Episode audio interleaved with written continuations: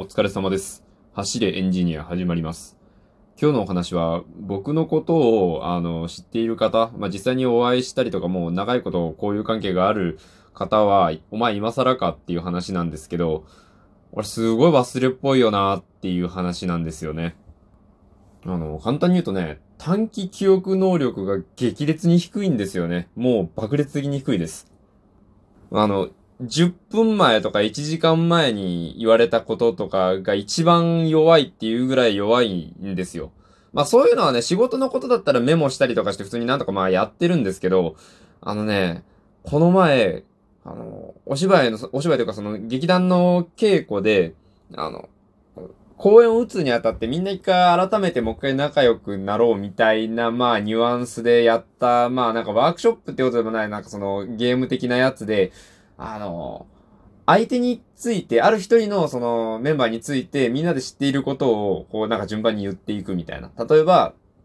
僕についてのことをなんかみんなが言うんだったら、こう、例えば一人が、あの、エンジニアをやっているとか、はいはいはい。で、もう一人が、あの、東京に住んでいるとか、で、もう一人が、あの、お芝居やってるとか。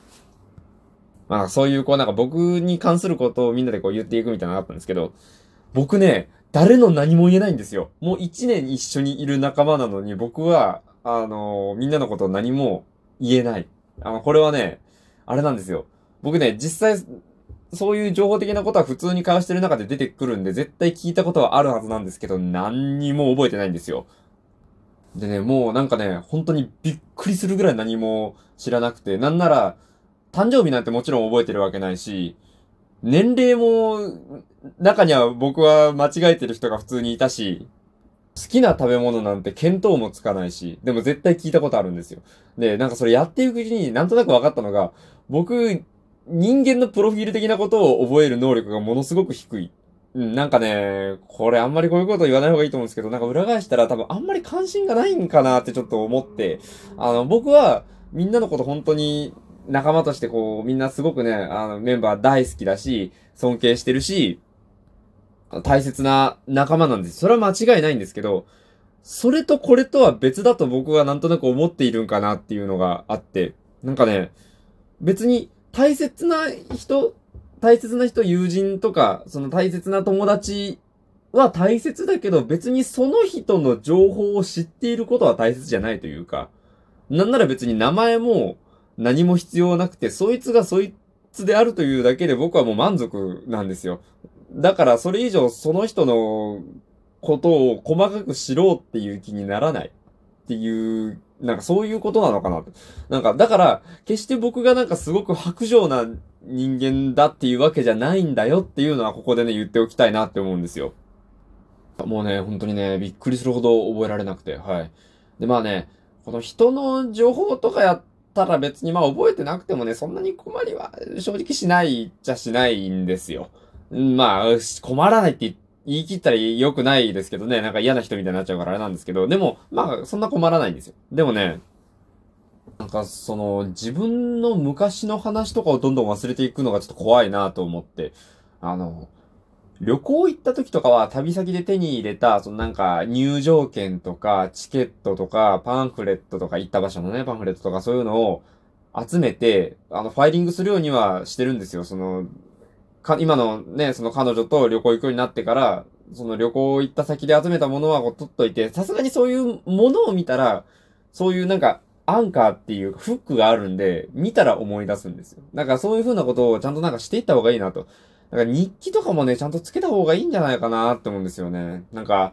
あの、昔のこと忘れるの何が嫌って、その初心忘るるべからずじゃないですけど、自分がそうだった時の頃の話、感情とかを忘れるのがなんか、相手の気持ちになれない、なれなくなる。なんかすごくこうなんか、相手の気持ちになって考えるにあたってそれを忘れてしまうっていうのがすごくね、ネックになるんだよなって思うんですよ。だって、例えば僕今、社会人3年目ですけど、この先10年、20年同じ会社にもし勤めたとして、その時に入社して3年目の人の悩みとかを聞けないですよね。3年目の時のことを忘れていたら。ああ、俺なんか、ああ、ああ、覚えてないってなっちゃったらもうなんやこいつってなるじゃないですか。なんかそれでこう人の力になれないっていうのはすごくね、もったいないことだと思うので、やっぱりね、なんか、その時ある、この日何が起きて、どういう感情を抱いたっていうことはちゃんとなんか日記につけた方がいいんじゃないかなと思うんですよね。と言いつつね、なんかね、昔の話とかでもね、ピンポイントにね、なんか情景まで込みでものすごい鮮明に覚えていることとかってあったりするんですよ。うん。例えばね、あれですね、あの、僕お蕎麦が好きなんですけど、あの、おばあちゃん家に行った時に、あの、おばあちゃんが蕎麦を茹でてくれてて、あの、蕎麦、多分蕎麦だった。そうめんじゃなかったはず。蕎麦だったな。まあそうめんでもいいんだけど、多分蕎麦です。蕎麦を茹でると、あの、なんかものすごい泡がブワーってなるのわかります？ん蕎麦でいいよね蕎麦もなるよねうん。あの、泡がブワーってなって、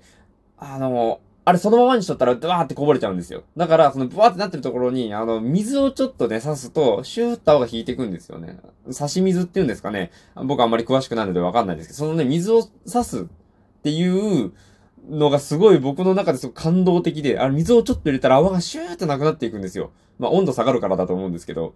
あれがね、すごい新鮮で、かつものすごい楽しい現象のように思えて、それを、その、おばあちゃんの横でずっと、あの、鍋を見て、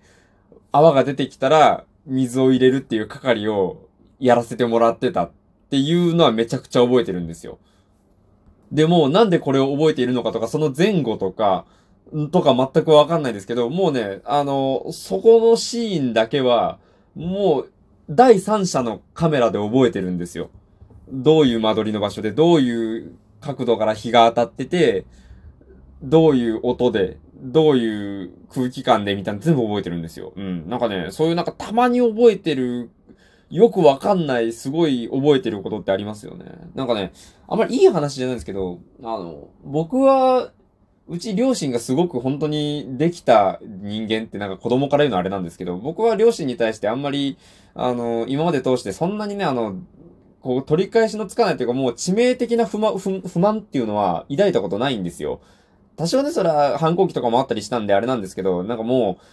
う、毒親みたいな風に言うようなこと全くなくて、すごくいい親だと胸を張って言えるんですけど、あのー、なんかね、すっごい嫌だったのが、幼少期に、あの、僕が何かしらの原因で不機嫌になると全部眠いせいにされたっていうのがね、あるんですよ。これね、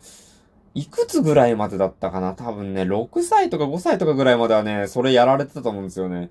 僕の中では明確に不機嫌な理由があるんですよ。ご機嫌を斜めにした理由があるにもかかわらず、それを、その、あらわにすると、ああ、眠い、眠いんだ、ね、眠いんでしょ？眠いんだみたいなのに言われて、いや、眠いとかいや、前後関係、ちゃんと因果があるやん、眠いとかじゃないやん、みたいななるんですけど、でも全部眠いせいにされてて。これはね、すごい嫌だったからね、覚えてるんですよ。まあね、今となってはね、もういい思い出かなって思うんですけどね、その時もね、もう自分がその、ぐずっている感じとか、あ、ね、車の中のことをよく覚えてますね、そのシーンに関しては。なんかそんな感じでね、ほんと気抜きでパキッとすごい綺麗に覚えてることってあるんですよね。なんかすごい好きなこととかすごい嫌だったこととかっていうのはやっぱそういう意味で覚えてるのかもしれないですね。まあ、日記とかもね、つけるの大事かなって思うんですけど、